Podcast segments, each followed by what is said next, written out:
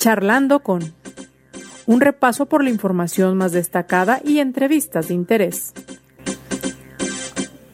Conduce José Ángel Gutiérrez. Buenas tardes, saludos, con gusto estamos con usted dando comienzo a Charlando con. Le invita a su servidor José Ángel Gutiérrez a que permanezca en sintonía durante los próximos minutos. Hoy nos vamos con una pregunta. ¿Cubrebocas sí o cubrebocas no? ¿Es o no necesario mantener al menos esta medida preventiva ante la COVID-19 que si bien va a la baja, pues no se ha ido y por el contrario siguen surgiendo variantes? De esto estaremos platicando un poquito más adelante con el doctor José Ángel Regla Nava, miembro del Sistema Nacional de Investigadores, virólogo, experto en temas de virus emergentes y reemergentes. Así que acompáñenos. Y mientras tanto también acompáñenos a este recorrido por parte de la información más destacada. Confirma la coordinadora de Desarrollo Social en Jalisco, Bárbara Casillas, que en abril cerrarían los macromódulos metropolitanos al registrar avance de 85% en la vacunación ante COVID-19. Sí habrá módulos de vacunación, dijo, pero más pequeños y en otros puntos. Los empresarios de Jalisco le dicen adiós a gran parte de las medidas restrictivas aplicadas durante la pandemia y pasan de la reactivación económica al fortalecimiento económico. Esto lo señaló el presidente de la Coparmex Jalisco, Carlos Villaseñor Franco.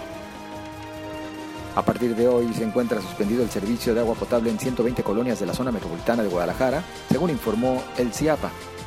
Destacó que realiza la reparación de una falla en la planta de bombeo Chapala y se registran bajos niveles en tanques que abastecen a distintos puntos de la zona metropolitana. A partir de abril inicia el programa de verificación vehicular en Puerto Vallarta, en donde se estima que hay alrededor de 145 mil automovilistas. Anunció en ese municipio la coordinadora de gestión territorial, Patricia Martínez. En la información nacional, la titular de la Secretaría de Seguridad detalló que en el caso de los 50 municipios prioritarios por homicidios dolosos, se ha visto una disminución de este delito de aproximadamente 10%, aunque algunas de las localidades no han tenido variaciones Cela Rodríguez reiteró que son seis las entidades que concentran el 50% de los casos relacionados con este crimen en el país y entre estos se encuentra Jalisco. Pasándose la ley electoral, el Senado, por mayoría de votos, por supuesto, de Morena, aprobó el decreto que permite a funcionarios promocionar la revocación de mandato. El presidente López Obrador denunció una campaña en su contra por tiempos de traslado a Santa Lucía, por cierto. Ahí tiene usted tan solo parte de la información más destacada. Acompáñenos. Ahora que han bajado eh, sustancialmente los casos, los contagios de COVID-19, ya a nivel de los diferentes eh, gobiernos se están tomando algunas determinaciones. Hay quienes plantean inclusive entidades federativas que ya lo hicieron, el que ya se deje de lado el cubrebocas, por ejemplo. En Guadalajara, Pablo Lemus, presidente municipal, dijo que estarían analizando esta situación. Sin embargo, a nivel estatal, el gobernador y la mesa de salud dijeron que no, que todavía se debe de utilizar el cubrebocas. Y luego desde lo federal nos dicen que evalúan ya no mantenerlo como obligatorio estamos en momento, estamos en tiempo para que ya se deje de utilizar el cubrebocas. Nosotros saludamos al teléfono al doctor José Ángel Reglanava, virólogo, investigador de virus emergentes y reemergentes y miembro del Sistema Nacional de Investigadores. ¿Qué tal, doctor? ¿Cómo está? Buenas tardes. Hola, buenas tardes, José Ángel. Es un gusto saludarte.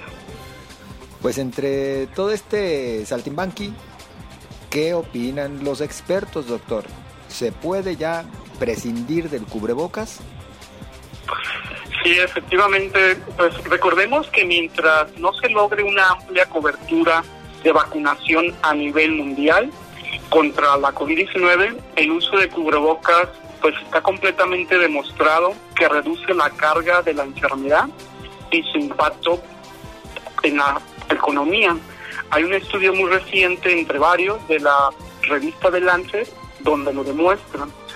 Además, sumado a que sí que es verdad que últimamente se han observado una disminución de casos y de mortalidad en varios estados, hablando de México, pues no estamos todavía en un momento en retirar el uso de la mascarilla, como ya lo han estado contemplando los estados, por ejemplo, de Nuevo León, el estado de Coahuila y también lo está valorando la Ciudad de México, de México, perdón, al igual que como tú lo comentábamos muy bien, este el presidente municipal de, del municipio de Guadalajara, ¿no?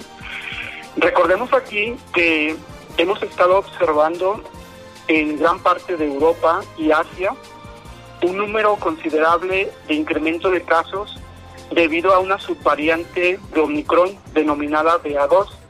De hecho, se ha estado observando en una gran cantidad de países, como puede ser Vietnam, Alemania, Francia y Reino Unido.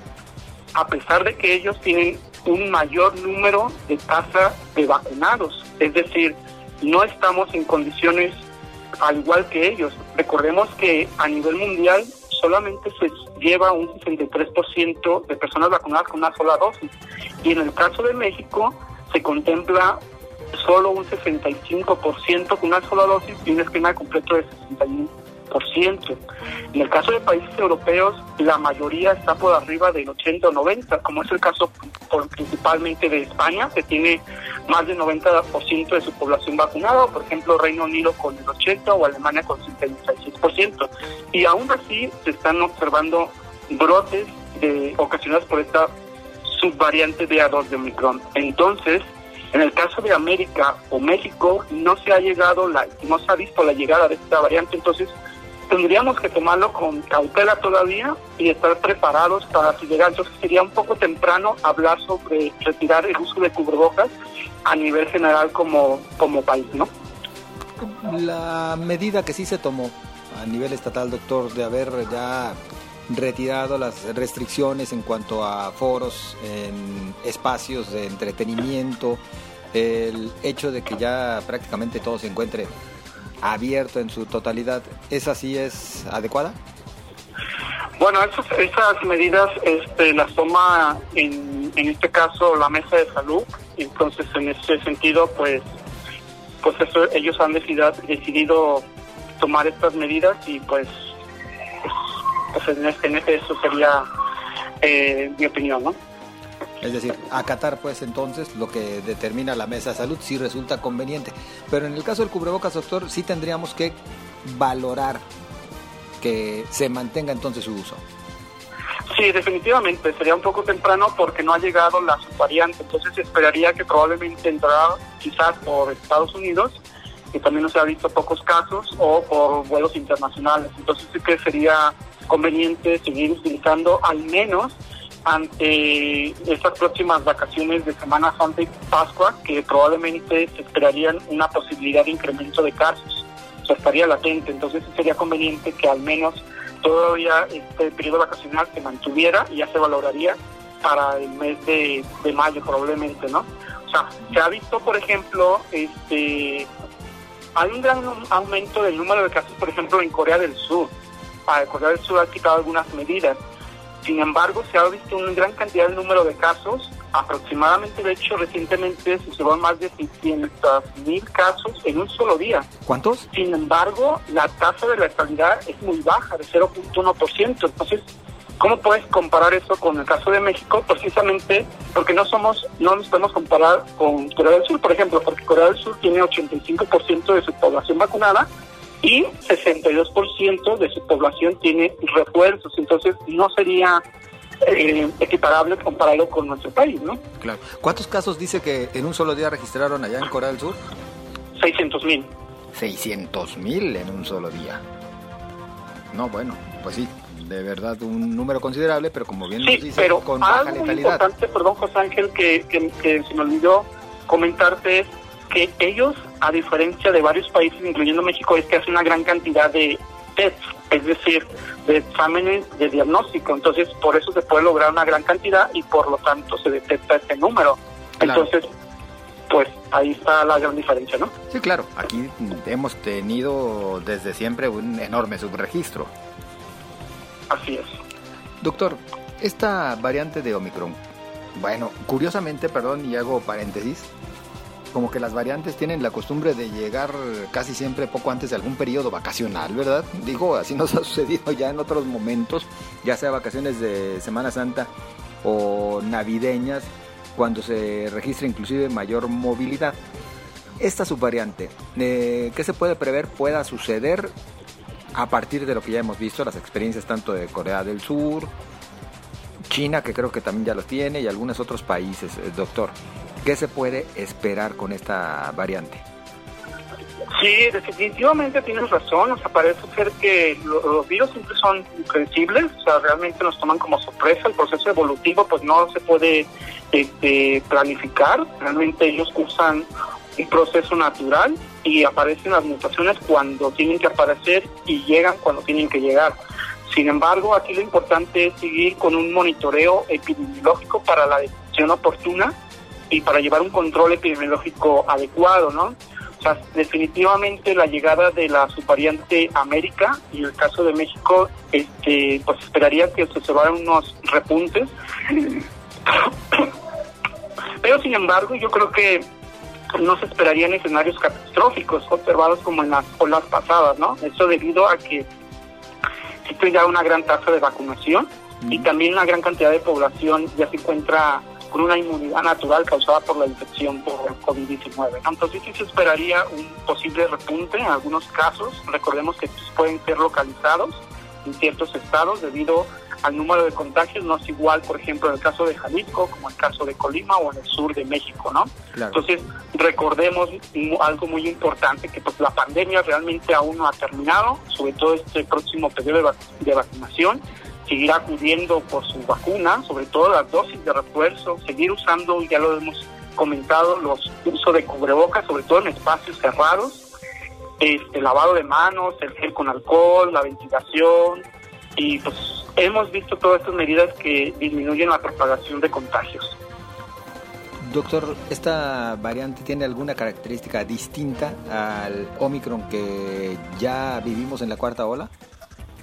Pues todavía se está en estudio, pero sí se está caracterizando que probablemente tenga un poco más de propiedad de propagación, a diferencia de la Omicron misma inicial. Aún más todavía.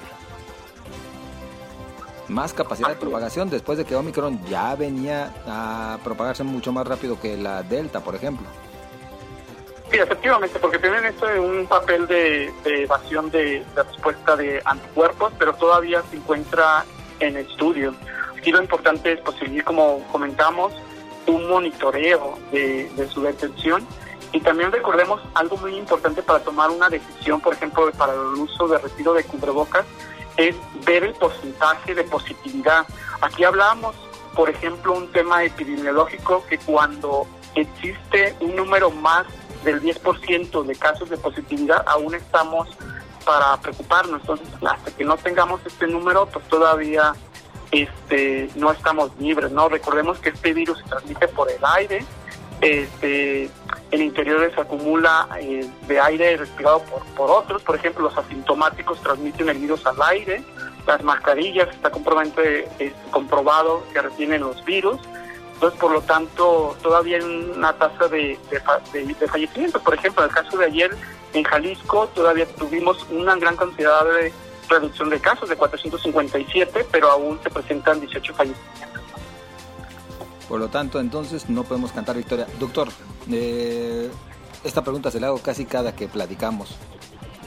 ¿Cuándo podremos ver o decir que ya se acabó esta pandemia, que eh, pues este virus se volvió endémico?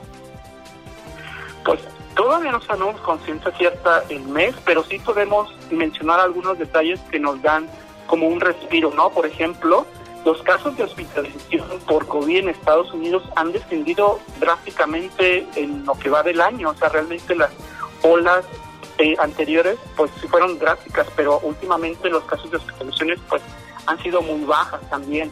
Eh, por ejemplo, otra cosa o un dato alentador es que se ha visto que, por ejemplo, la inmunidad este, ocasionada por el virus de COVID eh, ha mostrado una menor letalidad que los ocasionados, por ejemplo, para el caso de la influenza estacional, este, por ejemplo en Inglaterra. O sea, ya estamos llegando a ver una tasa de mortalidad semejante al virus de la influenza. Entonces, que eso es muy bueno. ¿Por qué? Porque nos está dando pie a que este virus ya se está comportando de una forma endémica, es decir, que ya no se ven casos descontrolados de fallecimientos y ya no se va a llevar a cabo un, o ya no se prevé un, un, sobre una sobrepoblación de o un colapso de hospitales más bien dicho ¿no? entonces en este sentido pues estamos viendo pues un gran avance entonces aquí lo que nos espera pues es esperar básicamente aumentar el número de personas vacunadas y pues, seguir para adelante no pues doctor como siempre agradecidos le enviamos un saludo y seguimos en contacto no, el gusto es mío, José Ángel, y un placer siempre hablar con ustedes. Muchísimas gracias. Gracias, muy amable. Es el doctor José Ángel Regla Nava, virólogo, investigando virus emergentes y reemergentes y miembro del Sistema Nacional de Investigadores. Así llegamos al final de este espacio. Bueno, ya lo escuchó usted, siga los consejos. Más vale, ¿qué nos cuesta utilizar el cubrebocas todavía de manera permanente? Ahora sí que de los males, el menor no lo cree. Nos escuchamos mañana. Pásela bien.